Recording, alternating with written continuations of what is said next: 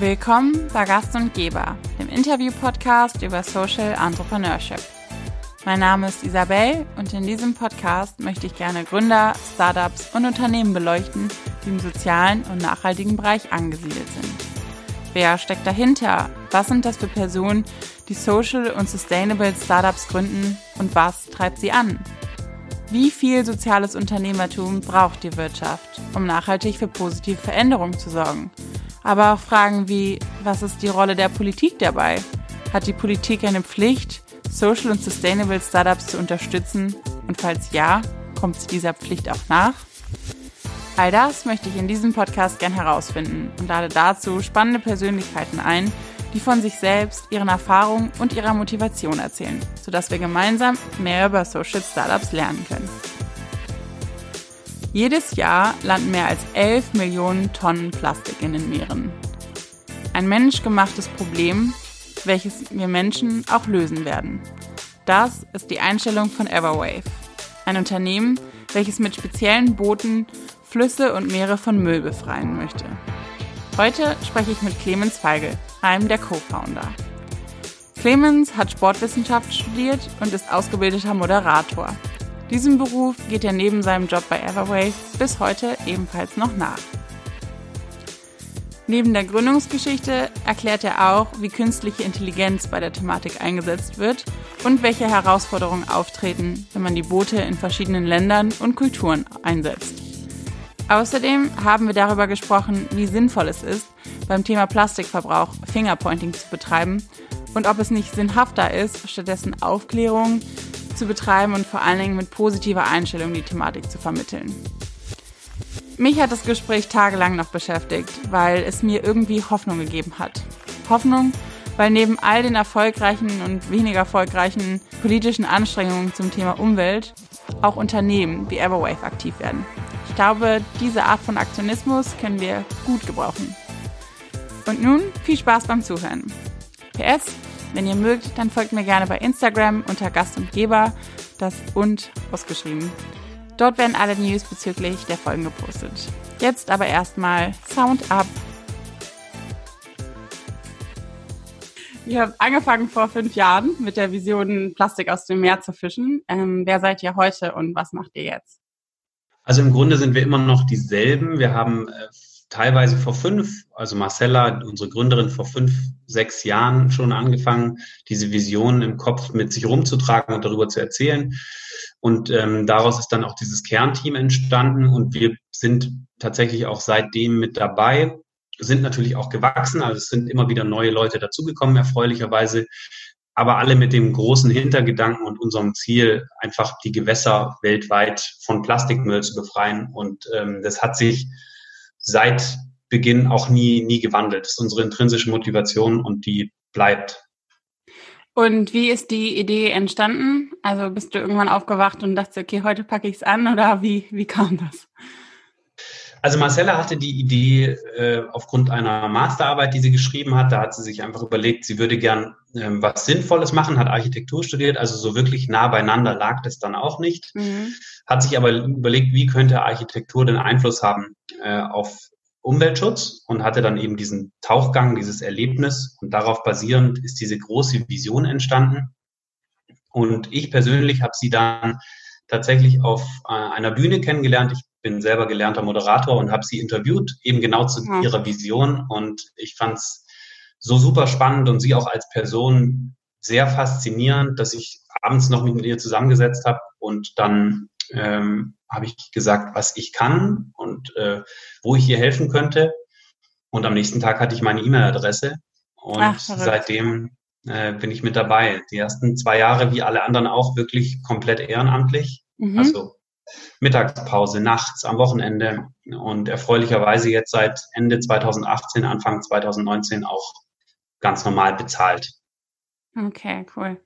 Ähm, bevor du vielleicht ein bisschen näher erzählen kannst, ähm, wie das alles technisch auch so abläuft, ähm, kurz die Frage vorab. Ihr habt euch ja vor kurzem, ich glaube letzte Woche, wenn ich mich nicht irre, äh, umbenannt. Genau, vielleicht kannst du da einmal erzählen, wie das kam und warum und was dahinter steckt.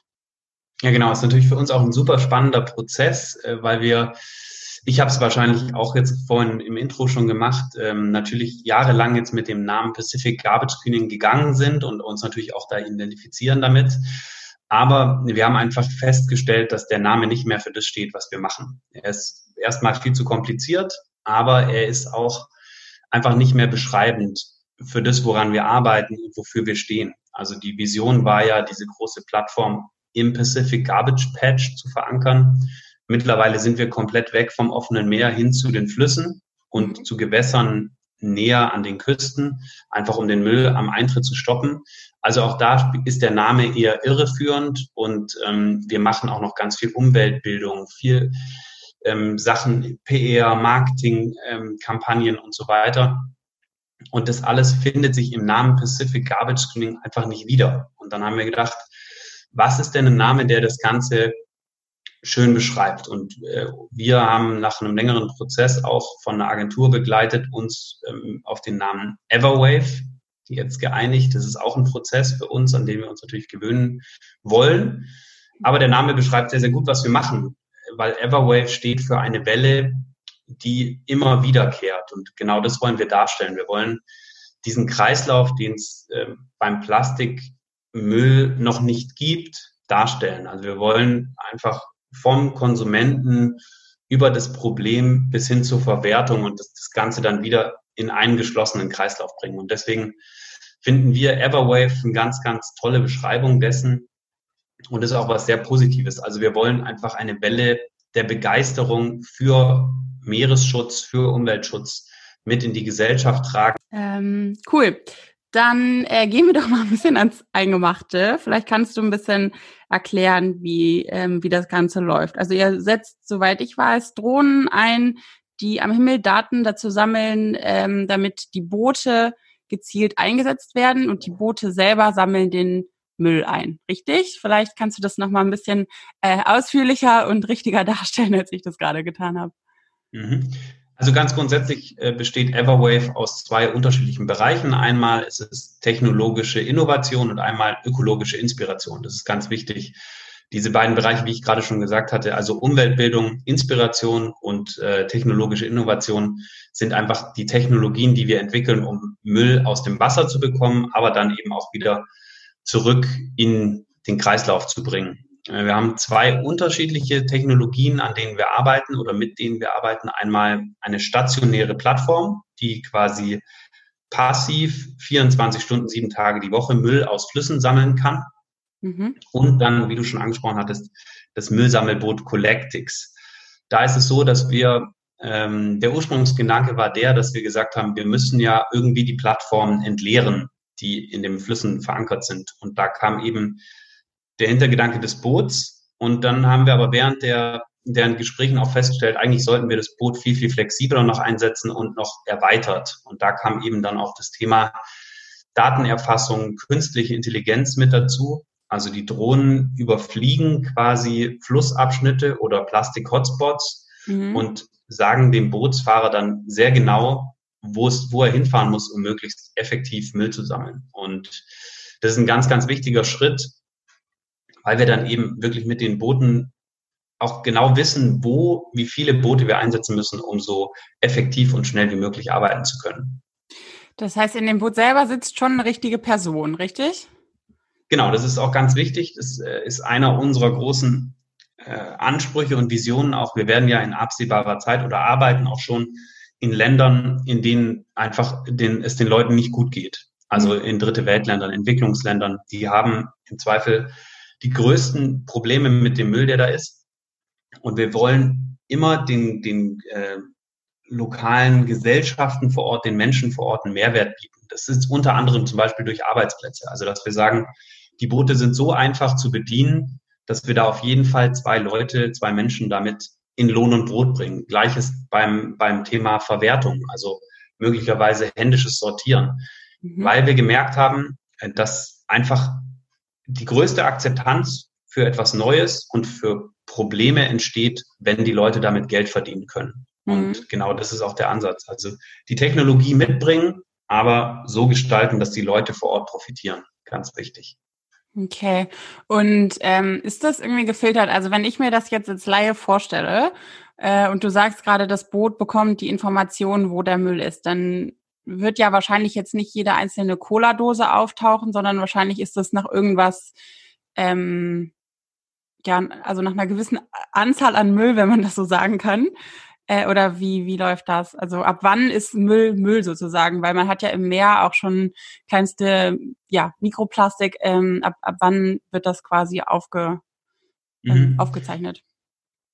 Also wir kümmern uns äh, nicht mehr fokussiert um Mikroplastik. Das war auch die Ursprungsidee des Ganzen, aber wir haben es jetzt umgedreht. Wir versuchen quasi von oben nach unten zu kommen. Mhm. Also äh, die großen Stücke sind jetzt vor allem in den Flusssystemen, in denen wir arbeiten, das große Problem. Mikroplastik wird eigentlich erst wirklich entscheidend, wenn das Plastik sich zersetzt. Also genau das, was im Meer passiert. Das ist genau das, was wir verhindern wollen, dadurch, dass wir an den Flüssen arbeiten. Mhm. Und äh, also eine Dose beispielsweise ist definitiv, fällt definitiv in das Raster. Auch Strohhalme zum Beispiel mhm. oder Q-Tips oder also auch sehr, sehr kleine Materialien und äh, das Schöne an der Technologie ist, die wir gemeinsam mit dem Deutschen Forschungszentrum für künstliche Intelligenz entwickelt haben, beziehungsweise die haben die entwickelt, wir dürfen die nutzen, ähm, ist, dass die wirklich punktgenau auch sagen können, anhand von Bilderkennung, was wir auf den Booten haben. Also haben wir da jetzt 1000 Plastikflaschen, haben wir da ähm, 20 Glasflaschen. Mhm. Und der nächste Schritt ist dann natürlich zu sagen, hey, wir haben so und so viele an Bord von der und der, von dem und dem Müll. Mhm. Und genau die Informationen geben wir weiter an Land, um dann im nächsten Schritt spezielle Recyclinganlagen anzuschalten oder ähm, eine Verbrennungsanlage oder die Menschen eben dazu zu bringen, dass sie sich bereit machen zum Sortieren. Genau das alles verkürzt diesen, diesen ganzen Prozess extrem und macht ihn dadurch viel effektiver. Mhm. Und die Drohne, die ähm, zusätzlich eben oben rumfliegt, ähm, ja. Ist das, kann man sich das so vorstellen, dass die quasi zeitgleich mit dem Boot immer ähm, fliegt oder also dass es quasi Drohne A liefert jetzt auch nur Informationen für Schiff, für Boot A oder wird mit den Informationen auch noch mehr gemacht? Das waren jetzt eigentlich zwei Fragen in einer. Egal, das ist, eine ganz spannende Frage. Ähm, idealerweise, also das ist, ähm, die Technologien gibt's, das ist aber alles noch was, was sich herausstellen muss vor Ort. Also wir können natürlich jetzt, wir haben die Technologie, wir können sie äh, so einsetzen, aber wir müssen immer schauen, was ist denn am sinnvollsten vor Ort. Also würde es nicht viel mehr Sinn machen, eine Drohne zum Beispiel einen Tag vor einem Starkregenereignis steigen zu lassen mhm. und dann zu sagen, überflieg bitte die stillgelegten oder die, die ähm, stehenden städtischen Kanäle und schau, ja. wo es da ist, weil wir genau wissen, am nächsten Tag mit dem Starkwetterereignis, dem starken Regenfall zum Beispiel, geht der ganze Müll in Bewegung und dann wird, entsteht dieses große Problem der riesigen Müllmengen, die auf einmal kommen. Also können wir die Drohnenbilder nicht auch schon vorab nutzen, um, um bestimmte Müllsammelaktionen eben noch effektiver zu gestalten und zu richtigen Zeitpunkt. Also das ist aber alles äh, noch in der Klärung. Mhm. Wir müssen, wollen, das ist auch ganz wichtig für uns. Das sind alles auch Forschungsinhalte und Forschung äh, braucht Zeit, ganz mhm. wichtig. Und äh, wir sind in dem Bereich, in dem wir das jetzt machen, einfach, das hat noch nie jemand vor uns gemacht. Mhm. Es gibt nichts, worauf wir uns berufen können, äh, was jetzt der ideale Weg ist, sondern alles, was wir jetzt im Prinzip technologisch testen, äh, müssen wir gucken, ob das jetzt zum Beispiel in Bangladesch auch funktionieren kann oder ob es da mhm. Quatsch ist. Das ist ähm, alles, ja, wie gesagt, ein Prozess, der, der auch noch Zeit in Anspruch nehmen wird. Mhm. Und ähm, wenn du sagst künstliche Intelligenz, das heißt, dass das auch äh, alles selbstlernend ist quasi. Selbstlernend ist es äh, zum Teil, also es läuft über einen Bilderkennungsalgorithmus, mhm. der ähm, Ah, wenn ich dir jetzt ein Bild schicken könnte, wäre das schön. Das ist immer schwierig zu beschreiben. Aber der macht ein Foto beispielsweise der Umgebung und dann nimmt er zum einen die Plastikdichte wahr, also wie tief der Müll dort ist, aber eben auch die einzelnen Formen. Und äh, das wird in diesen Algorithmus eingespeist und dann gibt es ein äh, ganz tolles, ähm, so gekacheltes, verpixelt, ein bisschen verpixeltes Bild. Und ähm, danach können wir dann sagen, okay, das und das macht Sinn und das nicht. Okay, cool. Du hast ja eben schon gesagt, dass auch eben angezeigt wird, was das für, für Müll ist. Ähm, das heißt, es impliziert ja auch, dass danach ähm, wahrscheinlich eine Müllsortierung folgt oder wie, wie ist der Prozess danach? Also was macht ihr dann mit dem Müll? Mhm. Auch da wieder der Hinweis, dass wir nicht wissen, was wir für, für äh, Gegebenheiten haben, wenn wir jetzt zum Beispiel, ähm, ich weiß nicht, in, äh, in Nigeria arbeiten würden mhm. zum Beispiel. Ja. Dann können wir nicht voraussetzen, dass die perfekte Recyclinganlagen haben, sondern dann kann es sein, dass wir vor Ort eben doch erstmal nur in Anführungszeichen mit Verbrennung rechnen müssen. Und mhm. der nächste Schritt dann ist, wenn wir den Müll rausgeholt haben, äh, sich mit den Kommunen vor Ort hinzusetzen und zu sagen, macht es nicht Sinn, da und da eine Recyclinganlage zu installieren. Mhm. Ähm, aber der Idealfall für uns wäre natürlich, äh, den Müll aus den Flüssen zu bekommen und dann, und da gibt es ja viele Beispiele, aktuell den Müll auch wieder in Produkten ähm, quasi ein zweites Leben einzuhauchen, um den Kreislauf auch in dem ja. Fall zu schließen. Ja, ganz spannend. Ich hatte vor ein paar Folgen äh, Wonderswim zu Gast und die machen äh, Bikinis aus recyceltem äh, Meeresmüll. Also kleiner Spoiler an der Stelle. Aber ähm, ja, ich finde es schon sehr beeindruckend, weil wenn du das so erzählst und auch gerade sagst, jede, jedes Land, wo ihr das macht, hat irgendwie natürlich logischerweise geografisch als auch sozial und so weiter bedingt seine Eigenheiten. Ähm, wo ihr dann schaut, da hängt ja noch ein ganz schöner Apparat äh, dann eigentlich da dran. Also an dem, was ihr dann ja auch noch klären müsst und euch kümmern müsst quasi. Der Apparat ist total entscheidend. Also die Menschen vor Ort sind die, die ähm, wir dringend brauchen. Und deswegen suchen wir auch immer, wenn wir quasi den nächsten Einsatzort planen, ähm, fragen wir erstmal in unserem Netzwerk, ob jemand Kontakte hat. Und erfreulicherweise ist es schon sehr, sehr groß, mhm. auch weltweit.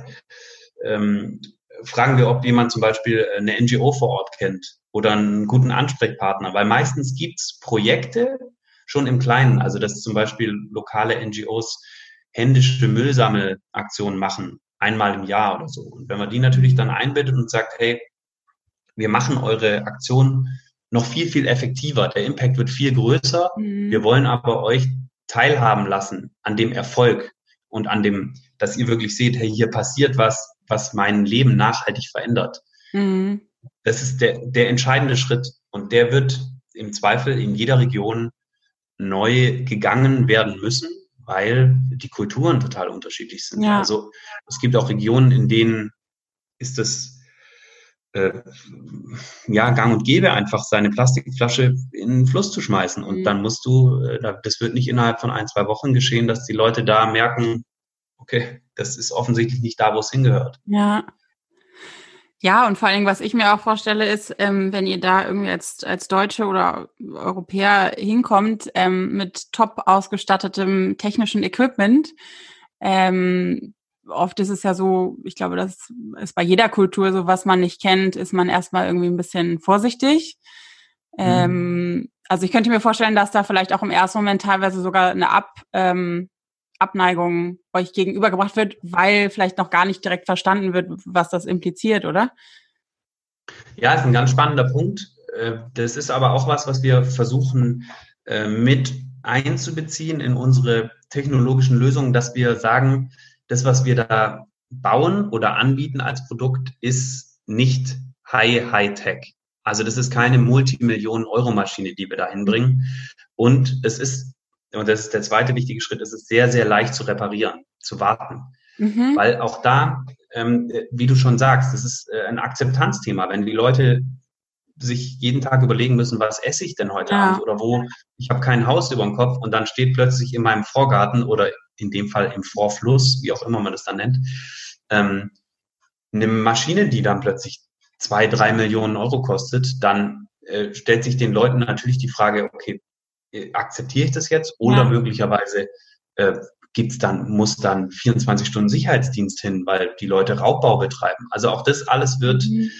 muss hinterfragt und angedacht werden. Und wir haben es jetzt so äh, für uns festgehalten, dass wir jetzt gerade auf die Plattform, von der ich vorhin gesprochen habe, wirklich, man kann sich das ähm, so als Art Baukastensystem vorstellen. Also wirklich, äh, wir versuchen so einfach wie möglich, so viel Effekt wie möglich ähm, rauszubekommen, mhm. mit dem Hintergrund, äh, wenn da eine, eine teure Maschine hochtechnologisiert steht, dann steht die da genau eine Woche. Entweder sie läuft dann nicht mehr und keiner kann sie reparieren oder äh, sie wird auseinandergebaut.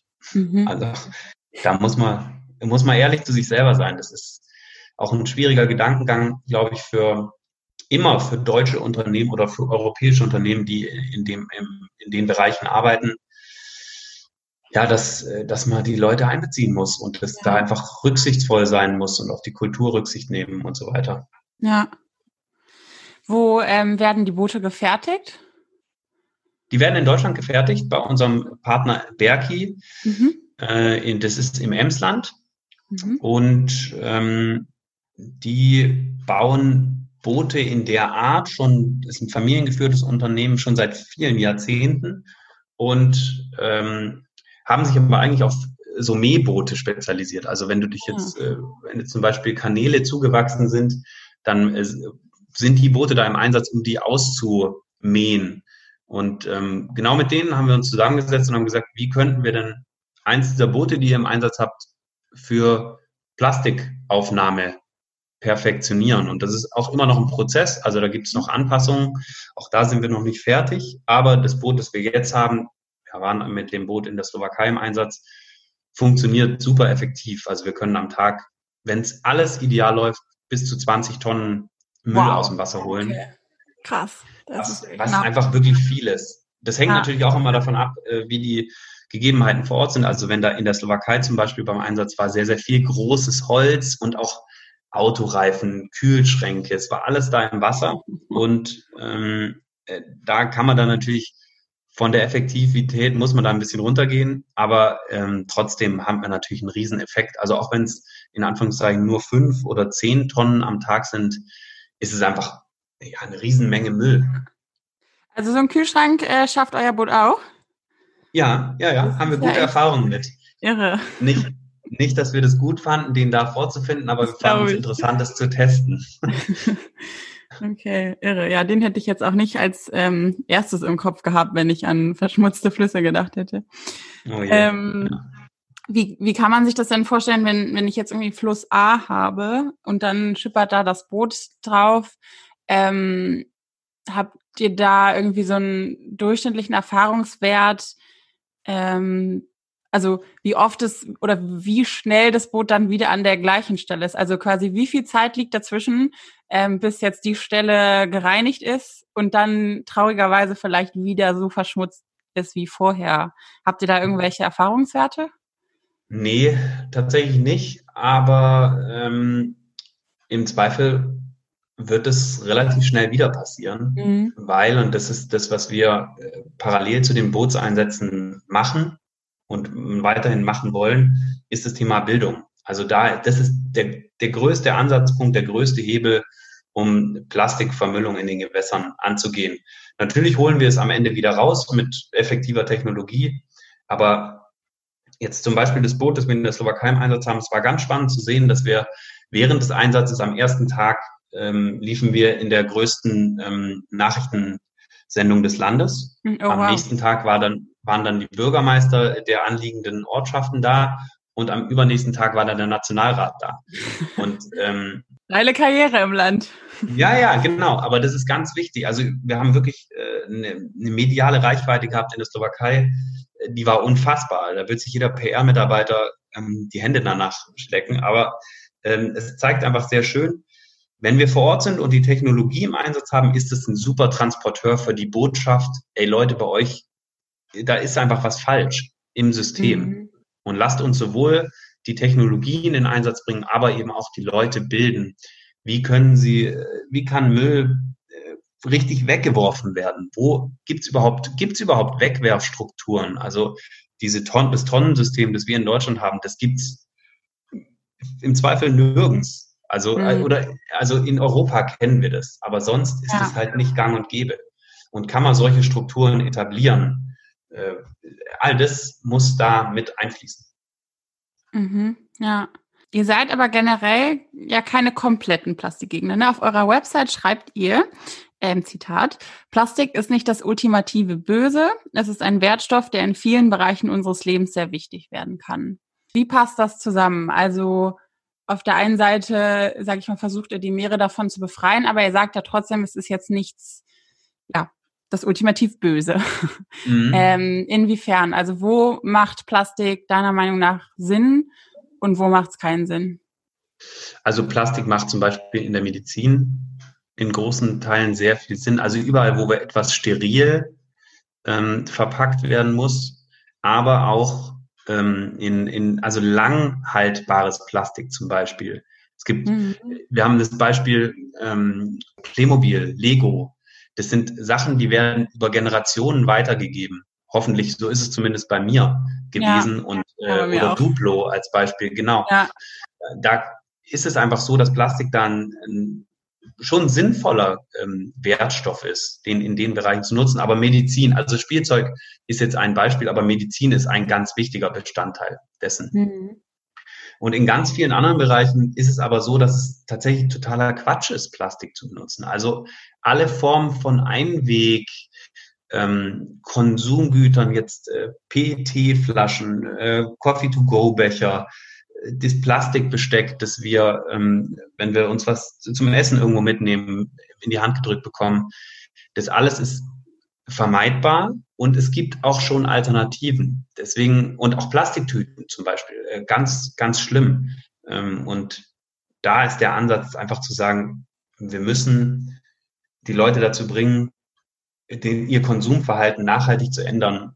Und das ist ein, ein riesen ein Riesenauftrag, aber nur so wird es funktionieren. Ja. Aber du hast ähm, auch, das ist schön, dass du das ansprichst. Das ist immer so, äh, wir, das ist auch was, was uns ausmacht als Unternehmen. Also wir versuchen alle Dinge, obwohl natürlich das ein Thema ist, das schockt und das, äh, wenn man Bilder sieht, das, äh, von irgendwelchen äh, Tier-Robbenbabys, die an Plastikmüll verenden oder Wale, die, die äh, verhungern, weil sie so viel Plastikmüll im Magen haben, dann ist es immer schockend. Mhm. Das wissen wir und die Bilder, da sind wir auch schon die Gesellschaft in gewisser Weise ein bisschen abgestumpft.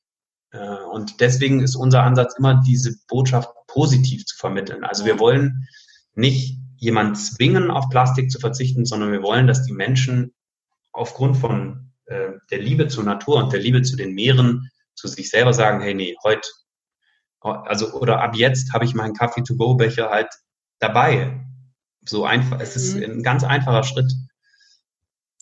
Ja, finde ich einen guten Ansatz. Ich glaube, das äh, ist auch generell ähm, immer irgendwie eine bessere Message eher in positiven anstatt irgendwie mit dem Zeigefinger. Ähm, ich weiß noch, es gab mal vor, ich weiß gar nicht, ob das dieses Jahr war, letztes Jahr, ähm, war Greta Thunberg irgendwann mal ähm, auf einem Bild zu sehen, wo sie ein, so ein Plastik-Salatschale in der Hand hatte. Ähm, mhm. Nachhinein stellte sich, glaube ich, raus, dass das Bild sogar gefotoshoppt war. Aber unabhängig davon ähm, wurde dann so vorgeworfen, vorgeworfen, wie kann das denn jetzt sein?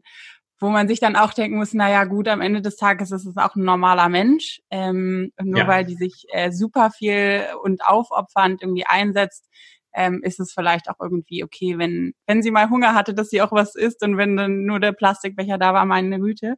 Aber dass irgendwie so generell das Bewusstsein da ist und und da auch der Wille, was zu verändern. Und ich glaube, das mhm. erreicht man dann meiner Meinung nach äh, auch eher mit einer Einstellung, die ihr da vertretet, ähm, anstelle da irgendwie, ja, mit so einem Zeigefinger und alles, alles schlecht irgendwie, weil wie du sagst, gerade in der Medizin ähm, weiß ich auch gar nicht, ob es da überhaupt so plastikfreie Alternativen gibt, die da irgendwie trotzdem Hygiene-Richtlinien und alles genauso gut erfüllen würden. Aber ja, glaube ich nicht. Also in meines Wissens nach gibt es die nicht. Und ähm, das ist auch tatsächlich, weil du es gerade angesprochen, äh, angesprochen hast, Greta Thunberg, ist auch ein schönes Beispiel. Ähm, also Klimaaktivismus ist, wird leider entweder sehr positiv oder sehr negativ gesehen. Ja, ja. Ich glaube, total. weder noch äh, trägt zur Problemlösung bei. Äh, weder der Fanatismus, also ich kann, kann bin ja, ich bin kein Veganer. Ich bin äh, esse sehr bewusst Fleisch und wenig ja. Fleisch. Und ich fliege auch in Urlaub. Also ich bin, ich finde, da muss jeder für sich selbst ein gesundes Mittelmaß finden. Mhm. Aber es kann jeder an sich arbeiten, glaube ich. Und ähm, wie gesagt, das ist einfach, äh, das ist ein grundsätzliches Ding. Wir müssen einfach in allen Bereichen wieder mehr zuhören als, als Vorwürfe machen. Und deswegen ist auch, ist auch ganz klar bei uns so, dass wir mit jedem, wirklich jedem, der auf uns zukommt, ähm, sprechen, wenn der Teil der Lösung sein also wir verschließen uns zum Beispiel auch nicht vor Plastikproduzenten. Wenn die sagen zu uns, wir, da muss man immer unterscheiden, klar, Greenwashing, das gibt's, das gibt's in allen Bereichen. Ja. Aber wenn wir wirklich das Gefühl haben, wir können mit dem großen Plastikproduzenten so viel gemeinsam bewegen, äh, dann ist es der ideale Zugang, um möglichst viel zu bewegen. Ja. Also warum nicht mit den schlimmsten Verursachern sprechen? Das ist ähm, da, da ist ein ganz wichtiger Ansatzpunkt und ähm, wie gesagt immer positiv. Ja, ja, sehe ich wie du. Vor allen Dingen ist es auch ein Stück weit, ähm, ich finde, dass man da auch ein bisschen weniger wertend äh, rangehen sollte. Ich hatte vor, vor kurzem eine Diskussion mit jemandem ähm, und er meinte, dass ähm, Luise Neubauer, also auch Klimaaktivistin, ja. ähm, dass die ja gut reden hätte, denn sie würde ja aus einem sehr wohlhabenden Haushalt kommen und hätte wahrscheinlich schon die Hälfte der Welt gesehen wenn man dann sagt, man fliegt nicht mehr, ähm, wäre das ja was ganz anderes als jemand, der irgendwie aus finanziellen Gründen noch nicht die halbe Welt gesehen hat. Mhm. Ja, sicherlich irgendwo. Also ich kann den Gedankengang schon nachvollziehen. Aber am Ende denke ich mir halt so, ist das jetzt hier bei der Thematik relevant? Ich glaube nein, weil am Ende zählt ja das, was sie macht. Und im Endeffekt macht sie ja das ja nicht für sich selber, sondern für die Sache. Und da finde ich es dann irgendwie auch ein Stück weit, klar, wenn es dann in so eine Greenwashing-Richtung ähm, geht, wie manche Unternehmen das betreiben, würde ich auch mal sagen, lieber mal aufpassen hier. Aber am Ende, ähm, ja, finde ich, zählt irgendwie auch das, was dann dabei rauskommt. Und ich glaube, da bringt es auch mehr für die Sache, wenn man da irgendwie positiv und ein bisschen weniger wertend reingeht, ähm, als, ja. als so. Ja, da sind wir eh gut drin. In Sachen äh, vorab bewerten, ohne sie, ohne sie wirklich durchstiegen zu haben, da ja. zeigt ja auch die aktuelle Situation. Ja. Also ich glaube, da muss man einfach auch ehrlich zu sich selber sein. Ja allerdings. Ähm, ihr seid eine Gründerin und zwei Gründer, also eigentlich ein Dreier-Gründer-Team. Korrigiere mich gerne. Mhm. Ähm, aber äh, woher kennt ihr euch? Also du hast ja eben schon schon ein bisschen angeklungen, aber ihr seid ja zu dritt. Wie ist die Dreierrunde entstanden? Die Dreierrunde ist entstanden, dass äh, der Dritte im Bunde, also Marcella, äh, Tillmann und ich, haben das Unternehmen gegründet und äh, das ist so entstanden, dass Marcella und Tillmann sich auch vorab kannten und auch schon, äh, Tillmann ist auch schon seit vielen Jahren jetzt mit dabei und hat den Bereich Forschung und Entwicklung geleitet. Und dann war für uns relativ klar, dass wir äh, aus den drei Bereichen auch das Gründerteam zusammenstellen, weil uns es wichtig ist, dass alle drei Bereiche auch in den Funktionen, in denen sie haben, irgendwo abgebildet werden. Und dass immer klar ist, dass wir eben diese drei Säulen beschrieben, äh, bespielen. Marcella quasi als ja, schon so eine Art Galionsfigur und Inspiration. Ähm, Tillmann dann ganz klar den Forschungsbereich und ich einfach äh, PR und Marketing. Und ähm, das war, ist für uns immer noch eine ideale Konstellation, weil wir auch als Menschen sehr unterschiedlich sind. Ja, Tillmann ist äh, mhm. Promovierter Biologe, also hat einen sehr forschungsbezogenen Hintergrund und hat natürlich dadurch auch seine speziellen Arbeitsweisen. Ich bin als Moderator jemand, der halt ähm, ja sich viel artikuliert, auch schon sehr spontan und direkt ist in, in gewissen Aussagen, wohingegen er eher bedacht ist. Und Marcella ist so das Bindeglied mhm. zwischen uns beiden und es funktioniert äh, also wirklich äh, hervorragend. Ich könnte mir ähm, niemand besseren vorstellen, mit dem ich so, ein, so einen Weg gehen könnte. Okay, cool. Was hast du vorher gemacht, ähm, bevor du zu Everwave gekommen bist? Also du hast ja gerade schon gesagt, du bist eigentlich gelernter Moderator. Ja, ich habe äh, Sportmedienkommunikation studiert an der TU in München, habe dann Volontariat beim Radio gemacht und daraufhin sechs Jahre als freischaffender Moderator gearbeitet, äh, ganz viele Veranstaltungen moderiert, äh, Fernsehen, ähm, Livestream, viel mit Sporthintergrund, aber eigentlich alles durch die Bank worauf ich Lust hatte und äh, welche Themen mich interessiert haben. Unter anderem auch das Thema Nachhaltigkeit natürlich immer. Und ja, das ist mein Hintergrund. Fehlt dir das manchmal ähm, jetzt oder sagst du, du, jetzt bin ich äh, glücklich in dem, was ich mache und ein Stück weit kannst du das ja vielleicht sogar nach, äh, nach wie vor einbauen, wenn, wenn ihr irgendwie Vorträge haltet? Genau, so, ne? das kann ich definitiv. Also wenn wir Vorträge halten, dann machen das entweder Marcella oder ich und ähm, das ist ein schöner Ersatz, aber also ich verzichte jetzt nicht komplett darauf, wenn es sich zeitlich einrichten lässt und ich äh, eine spannende Anfrage habe. Und dann äh, versuche ich die wahrzunehmen, weil äh, das mhm. natürlich auch das ist, was ich gelernt habe und das, was, was auch zum Teil neben eben Meeresschutz und Nachhaltigkeit meine Leidenschaft ist. Und äh, ja. das werde ich auch weiterhin versuchen, in irgendeiner Art und Weise umzusetzen. Das ist ja das Praktische irgendwie auch daran, dass das wahrscheinlich recht flexibel immerhin ähm, kombinierbar ist. Ne? Ja, super flexibel. Und gerade ist natürlich Corona-bedingt auch die Nachfrage nach Moderatoren und Veranstaltungen ähm, ist deutlich eingeschränkter als vor Corona.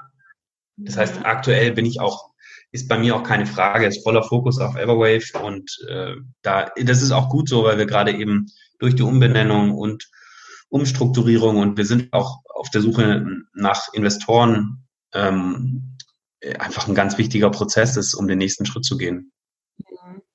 Ja. Wolltest du schon ähm, immer Gründer werden oder hat sich das jetzt eben so ergeben ähm, durch die Situation? Nee, ich wollte nicht Gründer werden. Das ist äh, irgendwie ein, ein äh, weiß ich nicht, Bereich, den, den fand ich immer gut, wenn Leute gute Ideen hatten und sich dafür ähm, stark gemacht haben, das ist auch, in, also Gründung, nachdem ich das jetzt einmal mitgemacht habe, ist auch wirklich, äh, ja, es halt viel Arbeit und viel, wie das auch immer alle sagen. Wenn man nicht das, das ideale Produkt oder was weiß ich, wenn man nicht die göttliche Eingebung hat, dann ist es immer mit sehr, sehr viel Arbeit verbunden. Und mhm. ähm, nee, und tatsächlich war das nie mein Anspruch an mich selber zu gründen. Ich wollte immer was arbeiten, was mir Spaß macht. Und äh, mir macht Verantwortung übernehmen sehr viel Spaß und mir macht äh, jetzt ein junges Team mega viel Spaß und äh, beides konnte ich mit der Gründung, mit der Mitgründung da auch äh, vereinen. Deswegen ist es echt super. Ich, man lernt jeden Tag was Neues. Das ist das, das eigentlich noch Schönere daran. Ja, ja, das glaube ich. Gibt es irgendwas, was dich besonders motiviert? Ein bisschen ausgelutschte Frage, aber äh, dennoch, ich glaube gerade so, ich meine, jetzt seid ihr vor fünf Jahren gestartet, das ist ja schon mal eine, eine ganz solide mhm. Zeit. Ähm, aber ich kann mir vorstellen, ich meine, jetzt habt ihr auch eine gewisse Reichweite und vielleicht auch irgendwie euch ein, ähm, ja, auch ein Image aufgebaut. Aber ich denke mal, gerade so am Anfang vielleicht, wenn man vielleicht noch so ein bisschen im Dunkeln tappt, ähm, muss man sich vielleicht das ein oder andere Mal noch ein bisschen selbst mehr überzeugen. Ähm, was, was ist so für dich der Hauptmotivator? Also ich bin leidenschaftlicher Wassersportler ähm, und war schon wirklich auch viel unterwegs in der Welt. Und bei beiden Dingen äh, habe ich festgestellt, dass äh, was nicht so richtig rund läuft und es einfach viel zu viel Müll gibt an viel zu schönen Orten. Also ähm, ich habe Müll gesehen auf den Galapagos-Inseln. Jeder, der schon mal da gewesen ist, würde sagen, dass es äh, eigentlich das Paradies ist. Also ursprünglicheres Leben gibt's nirgends. Und ähm, ich fand es dann, habe dann natürlich auch so wie viele andere Leute wahrscheinlich mal ab und zu Geld gespendet und so. Und habe mich aber dann tatsächlich irgendwann gefragt, wie könnte ich denn das, was ich kann oder und das, wer ich bin, auch einbringen nachhaltiger. Und da, äh, das ist wirklich ein Zufall gewesen, dass ich Marcella an dem Abend auf der Bühne kennengelernt habe. Seitdem hat sich mein Leben komplett verändert. Äh, das betrifft natürlich auch mein Umfeld. Also ähm, wenn man natürlich die ersten zwei Jahre ehrenamtlich arbeitet, dann kommen da nicht immer nur Klatscher und, und Freudenschreie, wenn dann ja. Sonntagnachmittag von zwölf bis acht halt eine Telefonkonferenz angesetzt wird. Ähm, und mhm. da muss man sich jeden Tag wieder ja schon in, in, in, den Kopf rufen oder ins Gedächtnis rufen, dass man hoffentlich damit was Bleibendes hinterlässt. Und also ich will jetzt gar nicht so weit gehen, dass ich irgendwann sage, ja, meine Kinder einen schöneren, gesunderen Planeten. Das ist alles, mag sein. Ich habe keine Kinder. Ja, das kommt vielleicht irgendwann noch dazu. Aber aktuell finde ich einfach die Situation nicht lebenswert und äh, die finde ich auch für mich selber nicht lebenswert und deswegen äh, will ich daran was ändern. Ja, gute Einstellung auf jeden Fall. Gibt es irgendwas, was du Leuten, die jetzt vielleicht am Anfang der Gründung stehen, mitgeben kannst? Irgendwas, was du selber, wo du irgendwann mal richtig auf die Nase gefallen bist und sagst, okay, das, den Fehler kann man vermeiden oder irgendwas, ja, einfach irgendein Tipp. Ja, ich glaube tatsächlich, wir haben viele Fehler gemacht. Ähm, wenn jemand Lust hat, kann er auch gerne mal über LinkedIn oder so mich anschreiben und, und dann kann man sich dazu austauschen. Ich finde es wichtig, dass man sich gerade über die Fehler austauscht. Einen konkreten, den großen, würde ich gar nicht, also würde ich gar nicht so sagen. Ich würde sagen, jeder, der sich mit Gründung beschäftigt, sollte guten rechtlichen Beistand haben. Mhm. jemand, der sich gut mit Zahlen auskennt. Äh, das ist was Wichtiges, weil ähm, auch da ist das ist jetzt nicht meine Materie und äh, Geduld. Mhm. Geduld, Glaub, Glaube und Geduld. Ja. Das ist auch ein bisschen pathetisch jetzt, aber es ist so. Ja, das glaube ich. Es sieht von außen immer so shiny aus.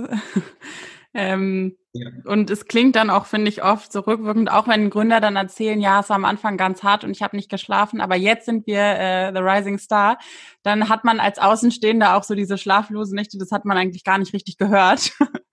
und ja, ja. Ähm, ja, das ist vielleicht ein guter Tipp.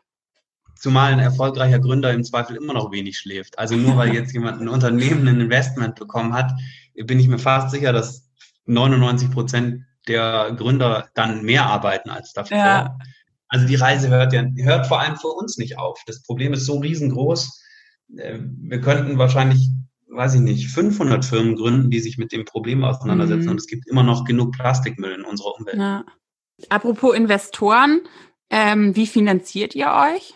Äh, wir finanzieren, das ist eine Mischfinanzierung. Wir finanzieren uns zum einen über äh, langjährige Partnerschaften, mhm. über Stiftungen, also im Marketingbereich Partnerschaften, über Stiftungen, über Spenden mhm. zum Teil.